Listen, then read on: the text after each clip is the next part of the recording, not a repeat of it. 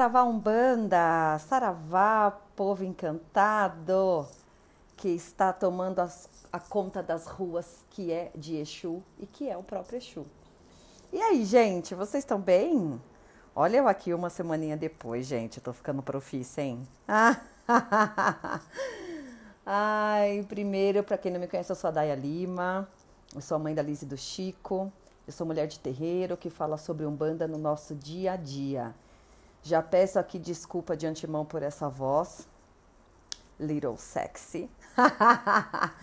Meu, deu uma tosse esse fim de semana. Eu acho que é o corpo pedindo arrego, né? Porque a pessoa esquece que, que precisa ter um tempo para descanso. E aí ouviu falar carnaval, a pessoa tá em todos os blocos, todas as ruas, todas as festas, todas as coisas, enfim, né? E eu tô mais feliz ainda porque eu fiquei sabendo hoje que vai ter carnaval de novo esse ano. Gente, não é pra gente ficar feliz, porque no Brasil de Bolsonaro a gente tinha que ter um carnaval por, por mês, pelo menos, né? Desculpa, gente. Vai ser assim esse podcast. E aí, como que tem sido a semana de vocês?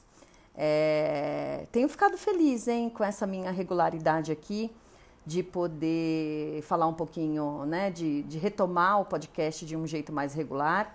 O, o Saravá Podcast é, tem essa pegada mesmo de ser curtinho, mas que a gente fale um pouquinho, pequenas pílulas sobre Umbanda no nosso dia a dia, né? Para quem me conhece sabe que Umbanda para mim só é, serve assim, né? Os ensinamentos dos guias e dos nossos orixás que a gente aprende é, com, com, de forma prática, vamos dizer assim, né? E de forma um, oral no terreiro, a gente precisa trazer para o dia a dia, porque é um ensinamento de vida, gente. Não tem, não tem magia, né?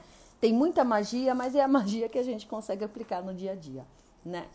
E aí hoje eu estava pensando aqui, depois muito, muito, muito mesmo inspirada e motivada pela passagem das escolas de samba é, tanto de São Paulo quanto no Rio esse ano, a gente está em 2022, é, é, a religião de matriz africana, Umbanda, Candomblé, foi muito retratada na avenida, nas, nos dois estados esse ano. E eu estou muito feliz. É a primeira vez, eu acho, que a gente tem tanto, tanto, tanto saber, tanto falar, tanto enredo falando da nossa ancestralidade, falando dos orixás, falando dos nossos guias. E aqui é, eu fiquei muito impressionada com a Grande Rio, que eu estou gravando isso daqui na segunda-feira, então ainda não foi apurado, é, é, a, a, enfim, quem que vai ser o grande campeão da, da, da escola, das escolas do Rio. Mas eu estou muito batendo, acreditando na Grande Rio, apesar de eu ser mangueirense verde-rosa, como muita gente também sabe é, a Grande Rio veio com um enredo muito incrível falando de Exu e trouxe para a avenida muitos ensinamentos de Exu, coisas que nós de terreiro sabemos, mas que as pessoas não sabem. E aí Exu está em evidência, vamos dizer assim.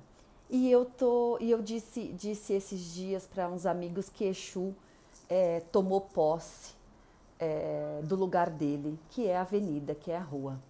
E na hora, gente, eu não sei vocês aí, mas é que né, a minha cabeça é essa.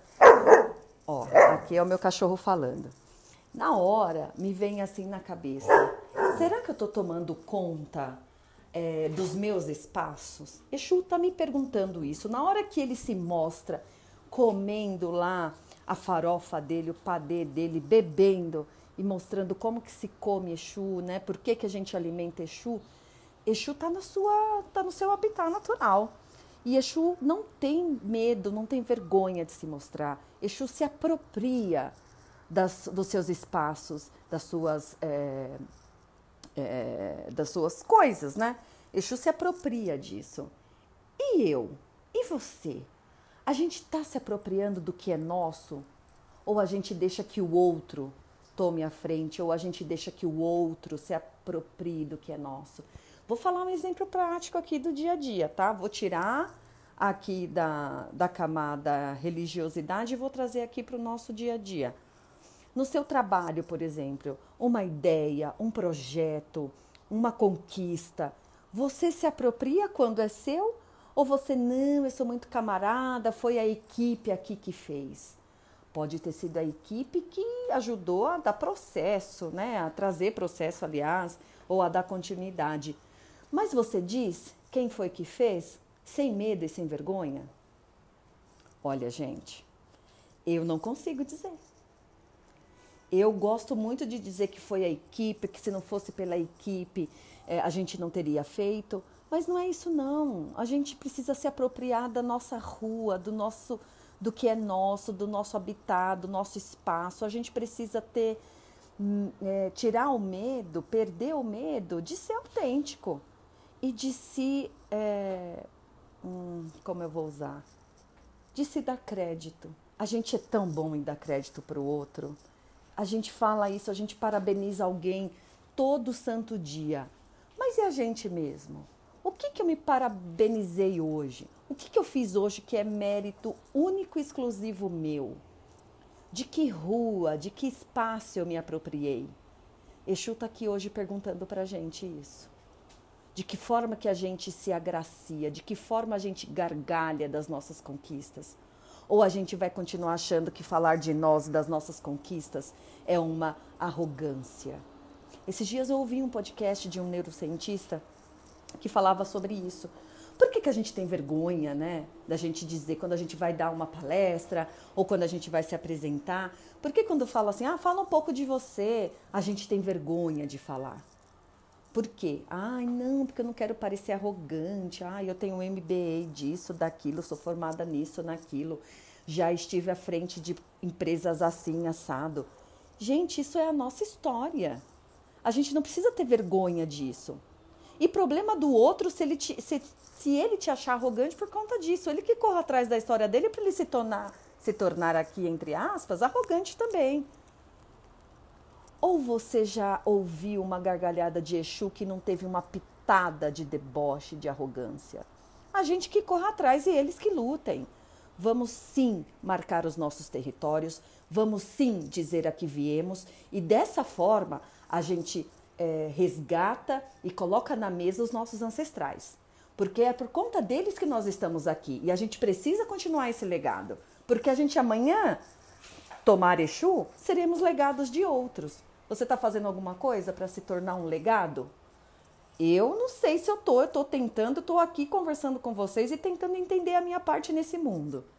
Eu espero que você hoje também comece essa semana pensando é, em que posicionamento você quer estar.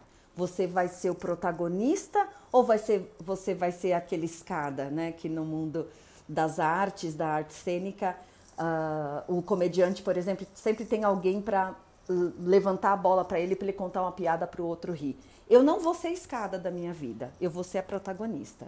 Espero que você também hoje comece a pensar nisso, se já não é um doutor de si. Muito bom falar com vocês. Até o próximo Saravá Podcast. E é, compartilha, tá? Vamos trocar junto aí. Vamos pensar nisso, como que a gente pode fazer a gente se tornar melhor cada dia mais.